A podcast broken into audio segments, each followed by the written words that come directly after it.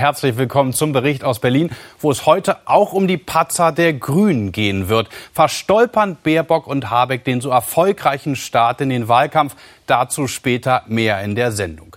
Weil die Zahl der Corona-Infektionen weiter zurückgeht, kehren fast alle Schulen morgen zum normalen Unterricht zurück. Allerdings ohne die von Gesundheitsminister Spahn versprochene extra Impfkampagne für Kinder ab 12. Und auch wenn viele Eltern noch gar nicht wissen, ob sie ihre Kinder überhaupt impfen lassen würden, bleibt wieder einmal hängen, die Kleinen müssen in der Corona-Krise hinten anstehen. Moritz Rödle. In Berlin wird weiter nach dem Wechselmodell unterrichtet. Nur die Hälfte der Klasse ist anwesend. Diese Siebtklässler aus dem Berliner Westen haben eine Woche Schule und sind die nächste Woche zu Hause. So richtig glücklich ist damit niemand. Alle wünschen sich die Rückkehr zum normalen Präsenzunterricht. Ich fühle mich irgendwie so, dass keiner um uns kümmert, weil wir wollen auch mal zur Schule gehen, ähm, Freundin sehen und so. Ich weiß, es ist schwer mit Corona, aber man kann es auch in der Schule durchhalten. Eine Kneipe und alles darf mit negativen Corona-Test, aber wir testen uns ja auch alle, aber dürfen trotzdem nicht alle in der Schule sein. Das ist ja das, was ich nicht verstehe, wenn wir alle negativ sind. Das ist eher einfach zu Hause bleiben und dann Aufgaben machen, so wie Hausaufgaben sozusagen. Ist ja nicht wirklich so Schule. Weil bei Schule muss man ja zur Schule gehen und es gibt ja Lehrer, die dir Sachen erklären und Neues beibringen. Und weil das fehlt, bleibt einiges auf der Strecke. Bildungsforscher gehen davon aus, dass rund ein Drittel der Schülerinnen und Schüler im vergangenen Jahr Defizite entwickelt haben, die sie ohne spezielle Hilfsangebote in die kommenden Schuljahre mitnehmen würden. Da fehlten die häuslichen Bedingungen, teilweise auch der schulische Kontext. Die Struktur des Tages ist weggefallen und damit sind diese Kinder nicht zurechtgekommen. Wie führt der Weg raus aus dem Corona-Tal? Anfang Mai stellt die Bundesregierung ein Aufholpaket vor, zuständig da noch die alte Familienministerin Giffey und Bundesbildungsministerin Karliczek. Rund zwei Milliarden Euro stellt der Bund zur Verfügung. Nur zwei Milliarden Euro. Wenn man das ins Verhältnis setzt zu den Hunderten von Milliarden, die für die Förderung von Menschen im Berufsleben, aber auch für andere Menschen in älteren Generationen ausgegeben werden, muss man sagen, das ist beschämend wenig. Das Geld landet unter anderem hier. Vivian Dahlem ist Sozialarbeiterin an einer Saarbrücker Schule. In den Aufholplänen vieler Bundesländer spielt die Sozialarbeit eine entscheidende Rolle. Mit Pauken alleine könne kaum ein Kind seine Defizite aufholen. Schule müsse auch Spaß machen dass wir hier versuchen, in der Schule zu jeder Zeit die Freiräume zu schaffen, ähm, um mit den Kindern auch schöne Dinge zu erleben, auch rauszugehen, ähm, nochmal frische Luft zu schnappen und den Kindern zu zeigen, ähm, wie man sinnvolle Tagesstrukturen erarbeiten kann und auch durchhalten kann, umsetzen kann. Doch solche außerschulischen Angebote kosten die Länder viel Geld. Sie sind auf das Aufholpaket angewiesen und sagen, das Geld müsse auch langfristig sicher fließen. Wir wir werden nicht äh, über die Ferien oder über das kommende Schuljahr hinweg alle Probleme, die sich aufgestaut haben in den letzten Monaten, ähm, erledigt haben. Das heißt, das Geld muss jetzt zum einen schnell fließen, aber wir brauchen direkt unmittelbar danach auch einen Dialog mit dem Bund, wie wir viele dieser Programmansätze, die wir hier auch im Land umsetzen, auch dauerhaft finanzieren können. Erwartungen gab es schon in der Vergangenheit viele. Oft wurden sie enttäuscht. Mal waren es verspätete Schnelltests für die Schulen, mal die Luftfilter für den Klassenraum, die oft gar nicht kamen. Und jetzt kommt die nächste Enttäuschung dazu. Gesundheitsminister Spahn hatte eine eigene Impfkampagne für Schülerinnen und Schüler versprochen und gesagt, dass bis August allen 12- bis 18-Jährigen in den jeweiligen Bundesländern auch ein Impfangebot gemacht werden kann. Auch für die Schülerinnen und Schüler an der Berliner Schule eine große Hoffnung. Darauf warten wir Schüler seit langem. Wir wollen echt wieder, wenn wir geimpft werden, dann dürfen wir echt wieder normale Sachen machen, die wir auch vor Corona gemacht haben. Und wir finden auch, dass ähm, die, die, aktuelle Situation nur überbrückt werden kann, wenn ähm, alle geimpft sind. Nur so können wir diese Pandemie überhaupt beenden. Doch die Hoffnung der Schülerinnen und Schüler wieder enttäuscht. Gesundheitsminister Spahn hat auch beim Impfen von Kindern zu viel versprochen. Nach dem Impfgipfel in dieser Woche wird das klar. Ärger auch bei den Länderchefinnen und Chefs. Es ist der Eindruck erweckt worden in den letzten Wochen, als ob es praktisch eine eigene Impfkampagne für Kinder und Jugendliche geben wird, und das ist nicht der Fall. Guten Abend, Frau Lamprecht, im Bericht aus Berlin. Schönen guten Abend. Sie sind seit kurzem nicht nur Bundesjustizministerin, sondern auch für Familie, Senioren und Jugend zuständig. Eigentlich müssten Sie Herrn Spahn doch unterstützen, wenn es um die schnelle Impfung von Kindern geht. Sie sagen aber, man dürfe jetzt die Generationen nicht gegeneinander ausspielen. Das klingt nicht wirklich nach Unterstützung. Also mir geht es jetzt vor allen Dingen darum, dass äh, Kinder, Jugendliche und auch die Eltern das Signal bekommen, dass die Teilnahme am Präsenzunterricht, der Besuch vom Schwimmbad, ähm, der Teilnahme am Schwimmkurs, dass all das nicht von einer Impfung abhängen darf. Das ist ganz wichtig, denn es gibt viele Eltern, auch Schülerinnen und Schüler, die da große Vorbehalte haben. Und äh, wenn die STIKO sagt äh, oder sagen wird, das sind ja zumindest die Zeichen, die wir hören, dass es nicht für alle Kinder auch jetzt gleich empfohlen wird, dann ist es umso wichtiger, deutlich zu machen, wir müssen jetzt zur Normalität, aber bitte nicht als Voraussetzung diese Impfung. Wir müssen dafür sorgen, dass Präsenzunterricht, nächste Woche geht's los, fast überall wieder möglich ist, dass Struktur in den, Alter, in den Alltag kommt, aber auch, dass Freizeit wieder möglich ist. Das ist ja ganz wichtig, wieder Freunde zu treffen, wieder Normalität im Leben zu haben. Ja, Frau Lamprecht, und, äh, so Ihre Bundesregierung hat ja Hoffnungen geweckt, haben wir gerade gesehen. Sie wollten eine extra Impfkampagne für Schüler Schüler machen. Das hat der Herr Spahn deutlich gesagt. Das kommt jetzt nicht. Äh, ich frage noch mal nach Ihrer Unterstützung. Wann soll es denn soweit sein? Sie sagen ja bis zum Ende des Sommers möglicherweise, also bis zur Bundestagswahl. Was auf jeden Fall kommen muss, und das wird auch jetzt ab dem 7.6., wenn die Priorisierung auch aufgehoben wird, dass alle Kinder und Jugendlichen ab 12, für die, nur für die ist es ja überhaupt auch zugelassen, mit einer Vorerkrankung oder mit entsprechenden Bedingungen, dass für die auch dann ein Impfangebot gemacht werden muss. Und da kann ich nur alle Eltern aufrufen, bei deren Kindern diese Voraussetzungen sind, setzt euch mit dem Kinderarzt zusammen und beratet, ob das der richtige Weg ist. Und für diese Kinder muss bis zum Ende des Sommers, bis zum Ende der Sommerferien, dann auch die Möglichkeit bestehen, sich impfen zu lassen. Denn da ist ja die Befürchtung, dass wenn sie an Corona erkranken, sie dann auch solche schlimme Verläufe haben. Und die anderen Darum dann bis Ende des Sommers? Auf jeden Fall muss den Kindern ein Angebot gemacht werden. Ähm, aber nochmal, es darf nicht der Eindruck erweckt werden, dass die Teilnahme an Schulunterricht, an Präsenzunterricht, an Schwimmbad, an Ferienfreizeit, an, an äh, äh, ähm, Nachholunterricht, dass das dafür eine Voraussetzung wäre. Das ist es nicht. In Berlin und Rheinland-Pfalz, ausgerechnet SPD-regierten Ländern, ist es das offenbar schon, denn äh, das sind die einzigen beiden Länder, die morgen nicht zum Normalunterricht zurückkehren. Was sagen Sie da Ihren Genossinnen und Genossen? Äh, wie finden Sie das? Auf jeden Fall ist auch da nicht die Impfung Voraussetzung, sondern die Inzidenzzahlen sind entscheidend und verantwortungsbewusst zu entscheiden. Ich glaube, das ist momentan wirklich auch noch äh, die Zielschnur, die, wo wir uns alle daran orientieren müssen. Denn es geht ja darum, dass wir das, was wir jetzt erreicht haben, gemeinsam nicht weiter verspielen. Aber ich bin sicher, auch in Berlin und in Rheinland-Pfalz, man sieht's ja, wie die Zahlen deutlich runtergehen. Auch da wird es noch äh, zügig zum Präsenzunterricht kommen. Ganz wichtig. Aber für alle, auch die Kinder, Kinder, die gar nicht geimpft werden könnten, die unter Zwölfjährigen, brauchen jetzt wieder diese Normalität, diese Regel in ihrem Alltag. Bevor wir mit den Schulen weitermachen, mit Ihnen möchte ich mal jemand in Erfurt dazu hören. Da ist nämlich jetzt Katrin Göring-Ecker zugeschaltet, äh, die Fraktionsvorsitzende von Bündnis 90 Die Grünen im Bundestag. Äh, ja, und auch an Sie, äh, Frau Göring-Eckert, die Frage in Berlin. Äh, wollen die Grünen zurückkehren zum Präsenzunterricht, zum normalen, zum normalen Unterricht, können sich aber in der Koalition nicht durchsetzen? Müssen Sie da nicht äh, durchsetzungsstärker werden? Na, es ist ja klar, dass der Präsenzunterricht eine sehr zentrale Voraussetzung dafür ist, dass alle Kinder wieder gemeinsam Schule haben. Und deswegen äh, haben wir dafür in Berlin auch gekämpft. Die Zahlen sinken und das wäre möglich. Aber ich glaube, wir sollten auch nicht nur auf die Schule gucken. Das wäre meine große Bitte.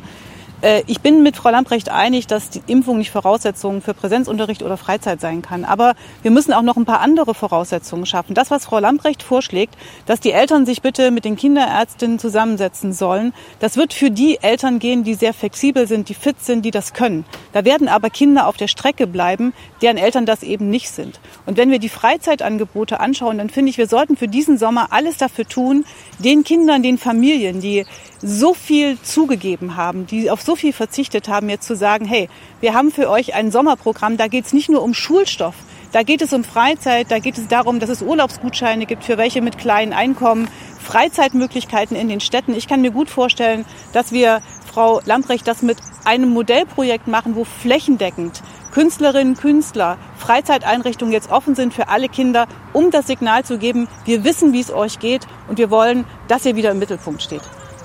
Konkretes Angebot, nehmen Sie das an, können Sie da zusagen? ist sogar schon beschlossen, ein Aufholpaket mit zwei Milliarden Euro, wo wir an bestehende Strukturen ja.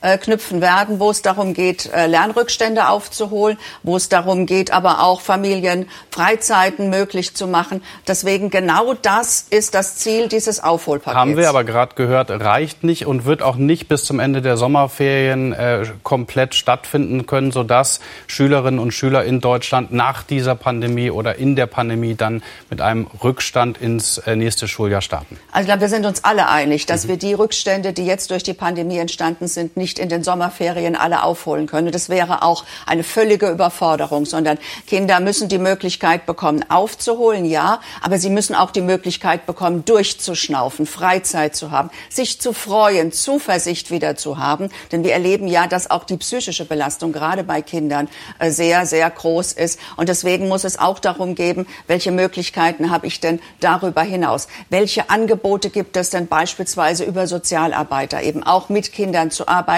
damit sie dann auch wieder den Start nach den Sommerferien gut hinbekommen? Also wir dürfen nicht nur bis zum Ende der Sommerferien denken, sondern weit darüber hinaus. Und deswegen ist dieses Aufholpaket auch angelegt. 2021 und 2022. Und wie es darüber hinausgeht, muss dann neu beraten werden. Aber das muss das Signal der Stunde sein. Nicht ja. nur kurzfristig, sondern das ist ein eine dauerhafte Aufgabe. Wir müssen uns um die Kinder kümmern. Wir die haben, haben aber gerade ja schon aus Belastung den gehabt. Ländern gehört, äh, dass die Maßnahmen da nicht reichen, dass sie länger ähm, äh, laufen müssen. Sie sagen, da muss man dann beraten. Können Sie da jetzt schon Hoffnung machen? Können Sie da jetzt schon eine Zusage machen, dass das verlängert wird oder mehr Geld gibt? Das ist eine gesamtgesellschaftliche Aufgabe im Bund, in den Ländern, in den Kommunen. Und alle, die da Verantwortung tragen, müssen auch bereit sein, diese zu übernehmen. Wir haben jetzt in einem ersten Schritt dieses Aufholpaket, zwei Milliarden. Und äh, das ist eine ganze Menge Geld für einen überschaubaren Zeitraum. Aber nochmal, alleine mit Geld wird es nicht gehen. Wir werden in die Beratung gehen müssen. Wir werden Eltern auch fit machen müssen. Und deswegen äh, ist das eine Aufgabe, die weit über die Sommerpause oder auch Ende diesen Jahres hinausgehen muss. Im Interesse der Kinder, im Interesse von uns allen. Ganz kurze Antwort bitte mit Blick auf die Zeit. Morgen kommen die Gesundheitsminister zusammen, um einen weiteren Krisenfall zu beraten. Es hat massive Betrugsvorwürfe gegen Corona-Testzentren gegeben. Welche Maßnahmen müssen da jetzt schnell kommen, damit die Bürgerinnen und Bürger wieder Vertrauen haben, dass auch kontrolliert wird? Also erstens nicht alle Testcenter über einen Kamm scheren, aber da, wo Betrug stattfindet, muss jeder wissen, das kann ganz hart geahndet werden, das mit hohen Strafen belegt, das ist Betrug, das ist teilweise gewerbsmäßiger Betrug, der da im Raum steht.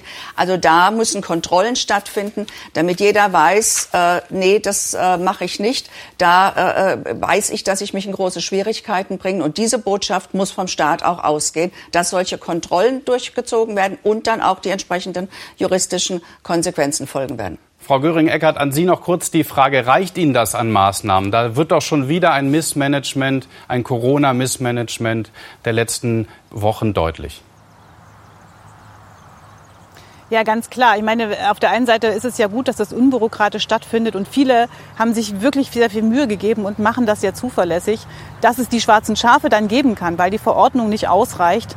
Das ist ein weiteres Missmanagement und da muss jetzt Ordnung her, weil das führt natürlich auch dazu, dass wieder Vertrauen verspielt wird. Das will ich nicht. Das ist wie bei den Kindern, die was angekündigt kriegen, die Familien, die was angekündigt kriegen. Dann wird was mit Tests angekündigt und dann funktioniert es am Ende immer nicht. Ich glaube, wir brauchen insgesamt wieder sehr viel besseres Management, damit es wieder Vertrauen in die Politik, in die Demokratie insgesamt gibt.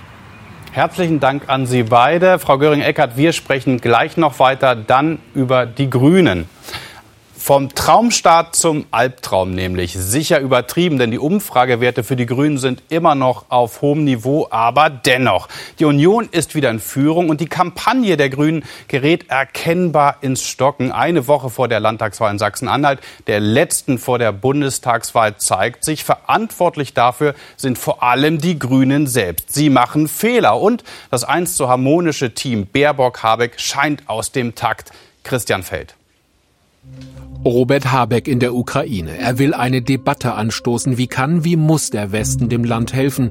Doch sein Vorschlag, Defensivwaffen zu liefern, tritt eine Debatte los, auch in der eigenen Partei. Robert Habeck hat heute Morgen ja genau klargestellt, dass es nicht um Defensivwaffen geht, sondern, wie wir auch schon vor kurzem deutlich gemacht haben, um Munitionsräumung, um die Bergung von verwundeten Personen, Zivilisten mit gepanzerten Fahrzeugen mhm. und auch äh, um die Frage Unterstützung der OZE-Mission. Meinen beide wirklich dasselbe? Die Ukraine-Diskussion hinterlässt zumindest Fragezeichen. Thema Minenräumung. Dass die tödliche Gefahr am Boden beseitigt werden muss, unstrittig. Aber was tun gegen Minen, die mit Drohnen über die Frontlinie geflogen werden? Und da die nun nicht auf Zuruf runterfallen, sondern wenn man sie denn ortet, runtergeholt werden müssen, also mit einem Schuss runtergeholt werden müssen, finde ich, dass das möglich sein muss. Waffenlieferungen in ein Spannungsgebiet, das lehnen die Grünen eigentlich strikt ab. Darauf verweist auch Außenpolitiker Jürgen Trittin. Der Konflikt sei nur diplomatisch zu lösen mit dem Minsker Abkommen, für das sich gerade Deutschland maßgeblich einsetze. Das ist der einzige Weg aus diesem Konflikt raus.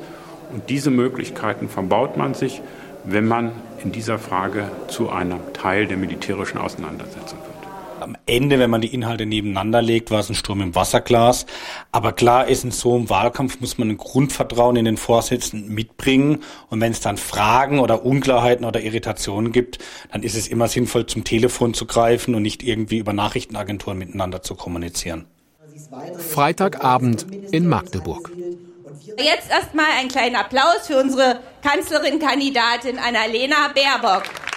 Wahlkampf in Sachsen-Anhalt mit echtem Publikum. Seit ihrer Nominierung steht sie unter verschärfter Beobachtung. Hier jedoch nicht das Publikum zugewandt. Was hält man hier von den nicht gemeldeten Sonderzahlungen? Das sind Peanuts gegen das, äh, was zum Beispiel bei anderen Parteien an, an Geldgeschäften laufen, die nebenbei funktionieren. Das ist halt schade.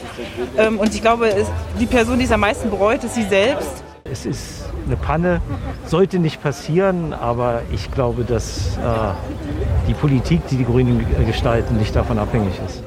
Vielleicht ein vergleichsweise kleiner Fehler von Baerbock und doch eine dankbare Vorlage für die anderen Parteien. Die Grünen sind Gegner Nummer eins. Der Ton wird rauer, Dämpfer in den Umfragen. Wir legen uns richtig ins Zeug, egal wie die Umfragewerte sind, weil wir wollen was verändern in diesem Land. Und wenn man verändern will, dann rüttelt man auch einiges auf. Die Grünen müssen sich messen lassen jetzt an den Ansprüchen, die sie immer selbst an politische Gegner adressiert haben und auch an ihren moralischen und wertgebundenen Vorstellungen. Und die wird man jetzt auf alles, etwa auch auf Politikfelder wie die Außenpolitik, das Thema Waffenlieferungen war im Gespräch diese Woche, äh, anlegen. Und da muss die Partei jetzt beweisen, dass das, was sie für andere ähm, als Maßstab anlegt, auch für sie selbst gilt. Demnächst der Parteitag mit tausenden Änderungsanträgen und parteiinternem Diskussionsbedarf. Vorher die Wahl in Sachsen-Anhalt. Habeck gestern Vormittag in Wittenberg. Es wird schnell ungemütlich. Ohne Maske dafür mit Trillerpfeife.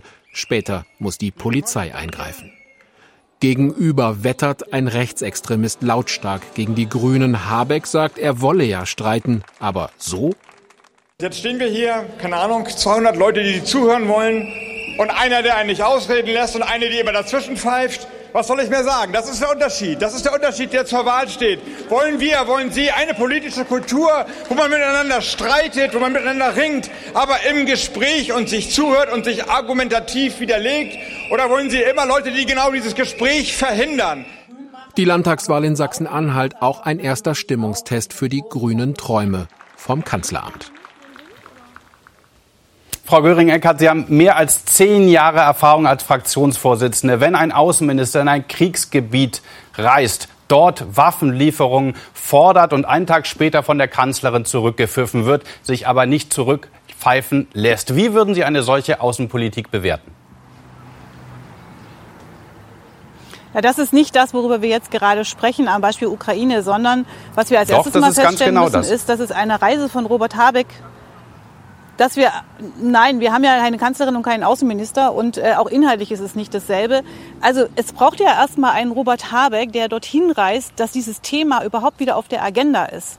Wann hat sich eigentlich die deutsche Außenpolitik zuletzt über das Minsker Abkommen ausgetauscht? Wann wurde zuletzt Druck gemacht? Und insofern erstmal für mich jedenfalls wichtig, da geht es um Europa, da geht es um etwas, was jenseits unserer eigenen Außengrenzen ist und wo die europäischen Werte verteidigt werden in der Ukraine. Und zweitens, ja, es ist ein Konflikt, der wahnsinnig schwierig zu bewältigen ist. Es ist ein Konflikt, den kann man nur diplomatisch bewältigen, völlig richtig. Und trotzdem muss man den Menschen vor Ort helfen, einerseits die OSZE-Mission unterstützen und andererseits auch dafür sorgen, dass sowas wie Minenräumung vor Ort oder der Krankentransport wirklich stattfinden kann.